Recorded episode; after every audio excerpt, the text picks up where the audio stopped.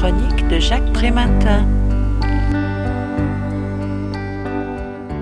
Toute culture humaine procure à ses membres une manière de penser, de rêver et de fantasmer face aux diverses formes d'expression que peut prendre la vulnérabilité, expliquent d'emblée les contributeurs du livre intitulé Famille, culture et handicap. Cette culture peut produire une posture éclairée ou sa propre barbarie, selon qu'elle favorise ou entrave respectivement l'inclusion et l'exclusion de ses membres atteints de handicap. Le désir de les éliminer a toujours existé, ce rejet renvoyant à la règle anthropologique de la conformité à l'espèce. Même si toutes les civilisations se sont édifiées sur le renoncement aux instincts, le respect, la différence et l'acceptation de l'étrangeté ne sont pas œuvres immédiates. C'est une construction culturelle. Les représentations qui en découlent sont multiples et aussi anciennes que l'humanité. Les mots qui sont à chaque fois choisis pour les identifier vont au-delà de la simple nomination.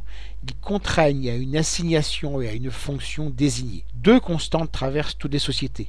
La culpabilité d'abord, pour n'avoir pu éviter le handicap ou n'avoir pas réussi à le réparer. La honte ensuite, parce que le dégoût et le rejet du corps malade, déficient ou vieilli empêchent toute identification.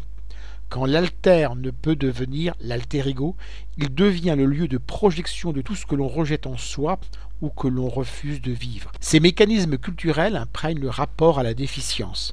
C'est peut-être là la rançon permettant tant aux soignants qu'aux familles de faire face à leur impuissance et à leurs blessures identitaires.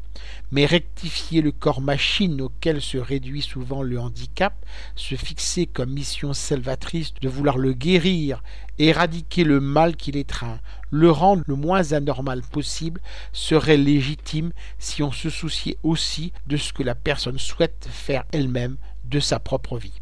Je rappelle le titre de l'ouvrage Famille, culture et handicap. Les contributions ont été réunies sous la direction de Martin Sell. Il a été publié aux éditions RS en 2013 et est vendu 25 euros. Vous pouvez retrouver le texte de cette critique dans le numéro 1217 de Lien Social. Il est consultable sur le site du journal www.lien-social.com. Je vous dis à très bientôt.